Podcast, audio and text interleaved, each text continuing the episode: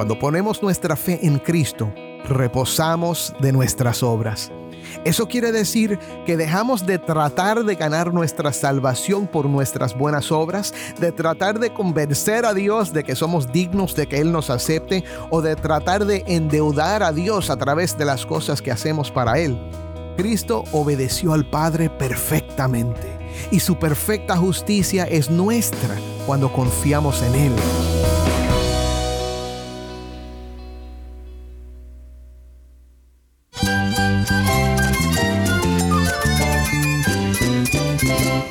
Cristo es la esperanza. Cristo es mi Señor y mi Salvador.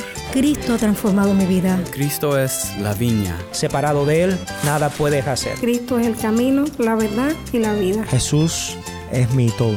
El único descanso, la única paz verdadera es con Jesucristo. Estás escuchando el faro de redención. Cristo desde toda la Biblia, para toda Cuba y para todo el mundo.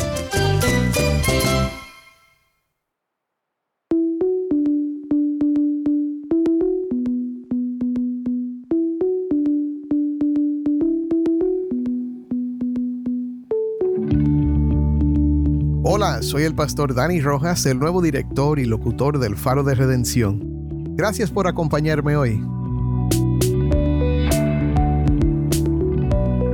Hoy comenzamos la segunda semana de una nueva serie titulada Suprema Majestad, Cristo desvelado, sobre la epístola a los Hebreos. Vamos a pasar cuatro semanas estudiando esta carta que para muchos tal vez sea difícil de entender.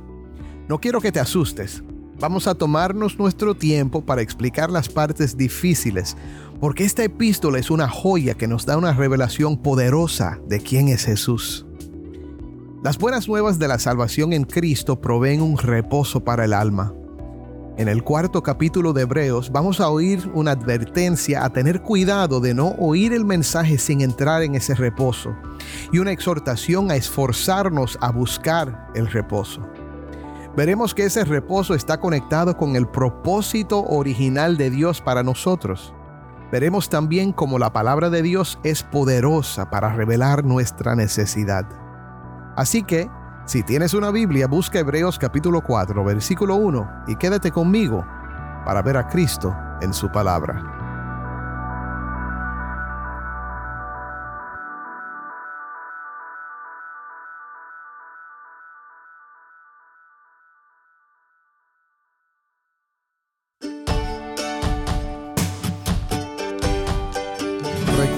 Historia que leí hace muchos años de un pastor que estaba predicando en una iglesia en otra ciudad.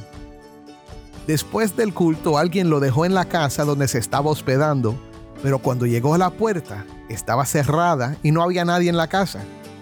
Esto era antes de que llegaran los celulares, así que no tenía cómo llamar a nadie, y se puso a caminar a buscar una casa donde había un teléfono. Estaba lloviendo y andaba sin paraguas. Caminando a la casa del vecino, que estaba a una larga distancia, resbaló y cayó en un charco de agua.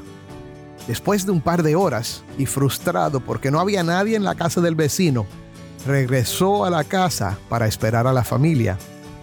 Cuando ellos llegaron, lo encontraron mojado, cubierto de lodo y bastante frustrado. El dueño de la casa le dijo, ¿qué te pasó? Cuando les contó la historia, le preguntaron por qué no había usado la llave que le dieron. En ese momento recordó que le habían dado un sobre antes de salir esa mañana. No le dio mucha importancia, lo puso en su mochila y se olvidó del sobre. Dentro del sobre estaba una nota que decía, no estaremos en casa cuando regreses, pero usa esta llave para entrar. Nos vemos esta noche. Y ahí en el sobre estaba la llave. Mi hermano, es posible tener la llave sin entrar en el reposo. Hoy seguiremos mirando el segundo pasaje de advertencia en la epístola a los Hebreos. La advertencia comenzó en Hebreos 3:7 con las palabras, Si ustedes oyen hoy su voz, no endurezcan sus corazones. La advertencia sigue en el capítulo 4 y termina en el versículo 13 de este capítulo. Leamos. Por tanto, temamos, no sea que permaneciendo aún la promesa de entrar en su reposo, alguno de ustedes parezca no haberlo alcanzado. El primer versículo comienza con las palabras por tanto. Te voy a mostrar un secreto del estudio bíblico. Cada vez que veas las palabras por tanto, quiere decir que debemos mirar a lo que está escrito antes, porque lo que sigue va a ser un comentario sobre lo que ya se dijo. Lo último que se dijo al final del capítulo 3 es que los israelitas que cayeron en el desierto no pudieron entrar al reposo de la tierra prometida a causa de la incredulidad. Podemos entonces leer este versículo de esta manera. Ya que algunos no pudieron entrar a causa de la incredulidad, temamos, no sea que permaneciendo aún la promesa de entrar en su reposo, alguno de ustedes parezca no haberlo alcanzado. ¿Entiendes? Déjame añadir algo aquí antes de explicar el texto. Fíjate en la instrucción. Dice, temamos.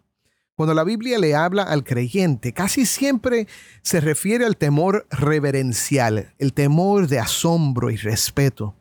No es el temor al juicio o a la condenación. Tampoco se refiere a temer a los problemas o las pruebas. Segunda de Timoteo 1.7 dice que no nos ha dado Dios espíritu de cobardía, sino de poder, de amor y de dominio propio. Pero observa, el autor no dice teman los incrédulos o los inconversos. Simplemente dice temamos. Hay algo importante aquí. Cuando el Espíritu Santo piensa que es necesario decirle a un grupo de cristianos que deben temer algo, no es por gusto. Es para que tengamos cuidado de algo importante. Ahora, ¿qué nos dice que debemos temer? Lee conmigo de nuevo el versículo 1. Por tanto, temamos, no sea que permaneciendo aún la promesa de entrar en su reposo, alguno de ustedes parezca no haberlo alcanzado. Otra vez, es posible oír la promesa de reposo sin obtener el reposo. Es posible tener la llave y aún así quedarse afuera. Aunque ya explicó este punto en el capítulo anterior, el autor creía que era necesario seguir profundizando la idea. Fue por causa de la incredulidad que los israelitas no entraron en el reposo de Dios. Pero ahora nos va a explicar más acerca de lo que esto significa. Como siempre, el autor va a mencionar algunas cosas que comunicarían mucho a su audiencia de judíos cristianos, pero que requiere explicación para los que no saben lo que ellos sabían. Voy a explicarlo, pero déjame darte el primer punto primero. Dios nos llama a tener cuidado de oír su promesa sin recibirla. Ahora, escucha los próximos versículos. Porque en verdad a nosotros se nos ha anunciado las buenas nuevas como también a ellos. Pero la palabra que ellos oyeron no les aprovechó por no ir acompañada por la fe en los que la oyeron. Es importante saber cuáles son estas buenas nuevas que ellos recibieron. Escucha, a través de la salida de Egipto y la travesía del desierto, Dios les había ido enseñando que Él estaba con ellos y que proveería para todas sus necesidades. Cuando eran esclavos y el faraón no quería dejarlos ir, Dios envió diez plagas hasta que tanto el faraón como los egipcios querían que se fueran. Cuando se vieron atrapados entre el mar rojo y el ejército del faraón, Dios abrió el mar y pasaron sobre tierra seca mientras que sus enemigos que los perseguían se ahogaron. Cuando tuvieron sed, Dios les dio agua de una roca. Cuando tuvieron hambre, les dio maná, comida del cielo. Cuando tenían que pelear contra enemigos, Dios les daba la victoria y la columna de fuego los acompañaba de noche y la nube de día. Solo tenían que confiar en Él y seguir sus instrucciones. Sin embargo, cuando llegaron a la orilla de la tierra prometida, Diez de los doce espías que Moisés envió para examinar la tierra regresaron con noticias espantosas. La tierra es muy buena, pero está llena de gigantes. Nosotros parecemos insectos al lado de ellos. Ahora, yo sé que las personas altas y fuertes pueden meterle miedo a cualquiera, pero ¿quién era más grande que Dios? El Dios que los sacó de la esclavitud en Egipto con tanto poder. Caleb, uno de los doce espías, les trató de recordar que Dios estaría con ellos y les daría la victoria. Pero ellos lloraron, se quejaron, se acobardaron y rehusaron entrar a poseer la tierra prometida. A pesar de todo lo que habían visto, todos los milagros, toda la provisión, todavía no le creían a Dios. Esa incredulidad se convirtió en desprecio y el desprecio se convirtió en desobediencia. Pero, ¿por qué no creían? Mi hermano, es por la misma razón que nosotros a veces no creemos y desobedecemos también. Es porque creemos en el fondo que sabemos más que Dios. No es algo que decimos en voz alta, ni lo pensamos conscientemente, pero se revela en nuestras acciones. Quiero darte un segundo punto importante aquí. La desobediencia que nos puede impedir recibir el reposo de Dios es una confianza mal puesta en nuestra habilidad de decidir lo que es mejor para nosotros. Mi hermano, este es el pecado que hizo que Adán y Eva fueran expulsados del huerto del Edén. ¿Ves algún patrón de desobediencia en tu vida? Busca la raíz de esa desobediencia y encontrarás que, aunque has sido inconscientemente, crees que sabes mejor que Dios lo que es bueno para ti. ¡Qué soberbia! ¡Qué arrogancia! ¡Qué ignorancia! Y todos lo hacemos, mi hermano. Por esto es que recibiendo las buenas nuevas de que Dios derrotaría a sus enemigos y los llevaría de victoria en victoria, prefirieron acobardarse y por el juicio de Dios cayeron en el desierto. ¿Puedes creerlo? Parece mentira. Sí, y es muy fácil juzgarlos, pero tenemos que examinarnos a nosotros mismos también. Dios nos llama a poner nuestra fe en su promesa. La fe es lo que nos da entrada a la promesa. Otra vez, la palabra que ellos oyeron no les aprovechó por no ir acompañada por la fe en los que la oyeron. Ahora, el autor dice algo que conforta, porque los que hemos creído entramos en ese reposo. Esto es poderoso. Los que hemos creído entramos. Esto significa que ya lo tenemos, que es nuestro. Pero entonces sigue diciendo, tal como él ha dicho, como juré en mi ira, no entrarán en mi reposo, aunque las obras de él estaban acabadas desde la fundación del mundo. Hermanos, Dios lo tenía todo preparado, pero juró en su ira que los que no creyeron y desobedecieron no entrarían en su reposo y afirma que las obras de Dios ya estaban acabadas desde la fundación del mundo. Ahora, presta mucha atención a lo que voy a explicar porque requiere que pienses un poco. Seguimos leyendo. Porque así ha dicho en cierto lugar acerca del séptimo día. Y Dios reposó en el séptimo día de todas sus obras. Y otra vez en este pasaje, no entrarán en mi reposo.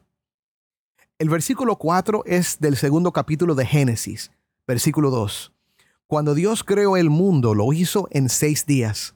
Cuando terminó de crear, reposó. Pero no creas que esto es porque estaba cansado. Dios no se cansa. Es porque ya no había más que hacer. Cada día de la creación termina con estas palabras. Fue la tarde y la mañana, el primer día, o el segundo día, o el tercer día, hasta el sexto. Pero en el séptimo día, escucha esto, no dice que hubo tarde y mañana. Escucha y entiende. Después de crear todo, su reposo fue algo continuo. Adán y Eva fueron formados en el sexto día, pero su tiempo en el Edén era en el séptimo día, en el reposo de Dios. Tenían comunión con Dios y Él proveía todo lo que ellos necesitaban les dio vida, les dio su presencia y amistad, les dio comida, les dio un propósito y lo único que tenían que hacer era vivir en ese propósito descansando en la presencia y la provisión de Dios. Pero ¿qué los sacó de ese reposo? Ya lo sabes. En vez de confiar en Dios, confiaron en su propia habilidad de decidir lo que era mejor para ellos. Desobedecieron ¿Estás viendo el cuadro que nos está pintando este texto? Después de su pecado, se encontraron llenos de temor, desnudos y escondiéndose de Dios. Dios reposó de todas sus obras, pero después juró en su ira, no entrarán en mi reposo. El autor está conectando el reposo verdadero que Dios quiere darnos con ese reposo original. Entiende esto. Dios no quiere que vivamos apartados de Él sin su reposo. Pero ese reposo solo viene a través de la fe. Ahora sigamos leyendo. Por tanto, puesto que todavía falta que algunos entren en él, y aquellos a quienes antes se les anunció las buenas nuevas no entraron por causa de su desobediencia, Dios otra vez fija un día, hoy, diciendo por medio de David, después de mucho tiempo, como se ha dicho antes, si ustedes oyen hoy su voz, no endurezcan sus corazones. Mi hermano, el reposo del séptimo día es el verdadero reposo que Dios quiere darnos y nos ha anunciado buenas nuevas que debemos recibir por fe. Las buenas nuevas son el mensaje de la vida eterna y el perdón de pecados que vienen a través de Cristo Jesús. Los que confiamos en Él entramos en ese reposo. Al recibir su perdón, nada nos separa de Dios y podemos disfrutar de su presencia y tener comunión con Él y los unos con los otros también por medio de este reposo. Y para darle urgencia al asunto, nos dice que Dios ha fijado un día, hoy. Hoy es el día de arrepentimiento. Hoy es el día de salvación. Si oyes hoy su voz, te dice el Espíritu Santo, no endurezcas tu corazón. Confía en Él y reposa. No lo dejes para mañana porque el mañana no te es prometido. Solo tienes hoy. La palabra hoy se refiere al momento oportuno. Mientras tienes vida, el momento que estás viviendo, el momento oportuno es hoy. No endurezcas tu corazón. Ahora estamos llegando al final de nuestro estudio. Solo nos quedan unos pocos versículos. En el siguiente versículo, el autor introduce a un nuevo personaje. Se llama Josué. El nombre Josué, tanto en el hebreo como en el griego, es el mismo nombre de Jesús.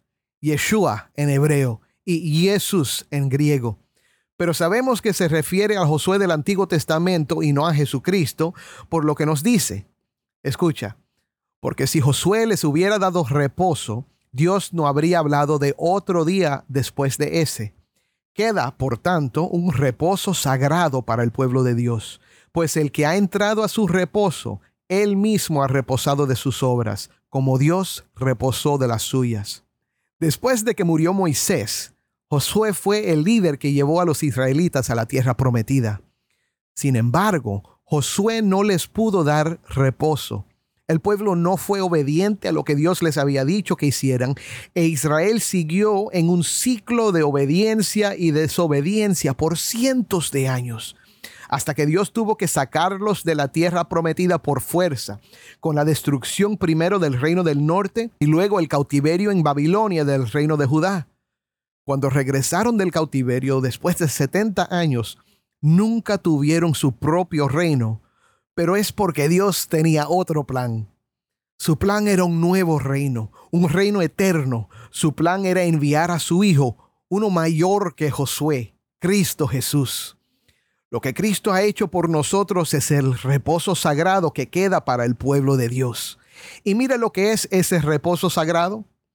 El que ha entrado a su reposo, él mismo ha reposado de sus obras, como Dios reposó de las suyas. Este entonces es el tercer punto.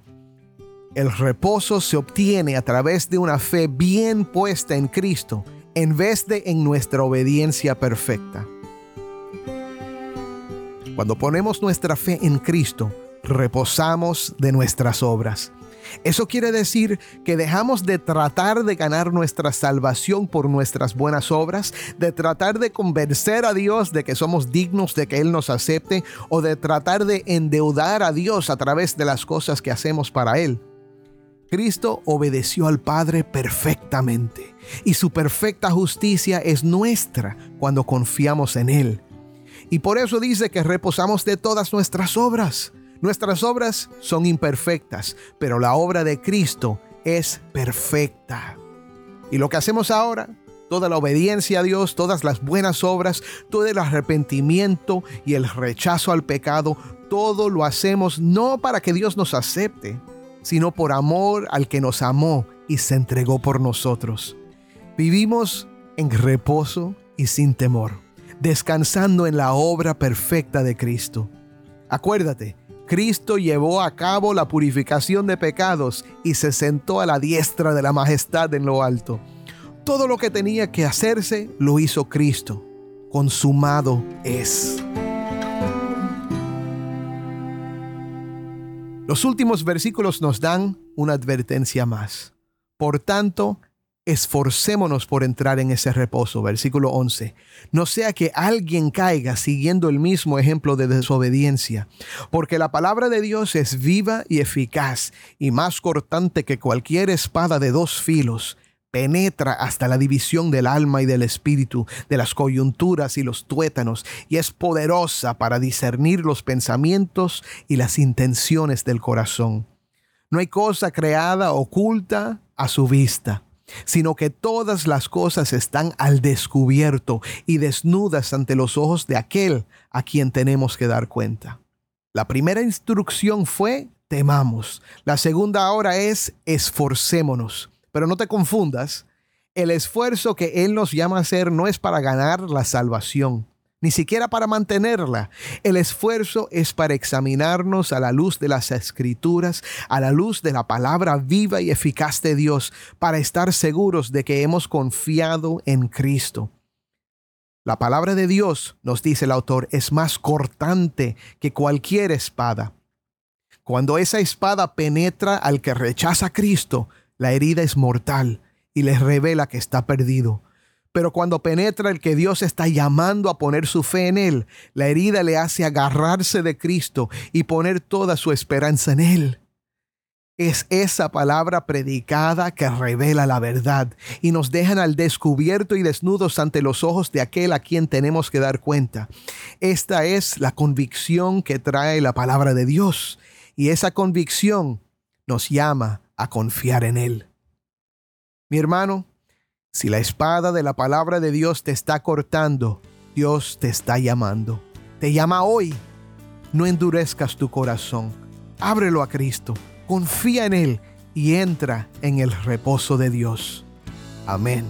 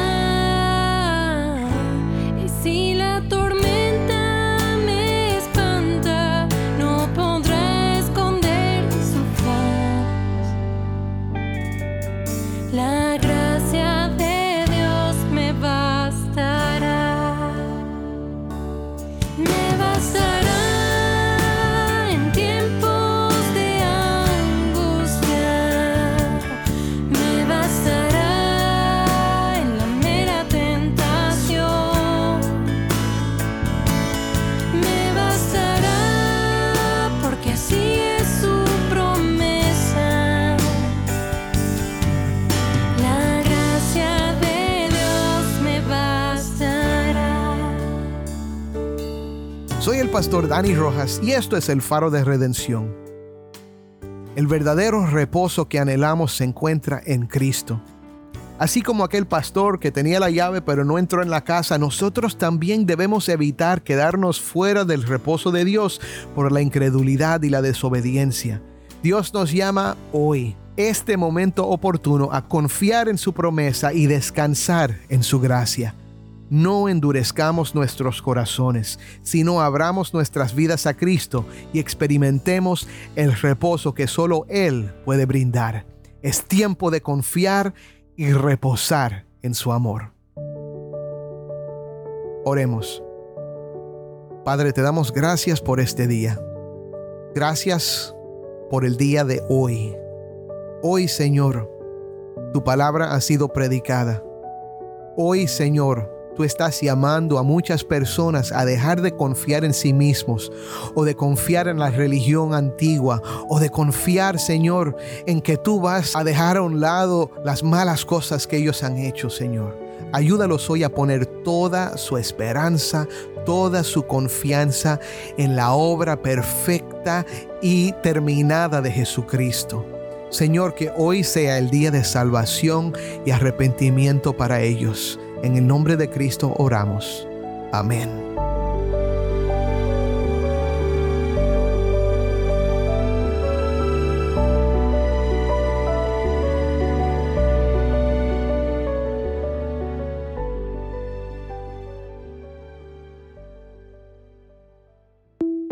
¿Tienes una historia que contarnos sobre cómo el faro de redención está impactando tu vida? Mándanos un correo electrónico a ministerio arroba el faro de De nuevo, ministerio arroba el faro de O, si te es más fácil, puedes enviarnos mensaje en WhatsApp. Nuestro número es 1-786-373-4880.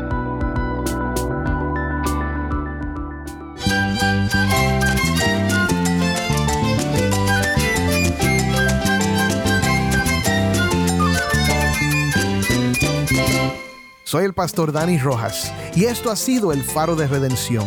Te invito a que me acompañes mañana en esta serie Suprema Majestad, Cristo desvelado. El faro de redención, Cristo desde toda la Biblia, para toda Cuba y para todo el mundo.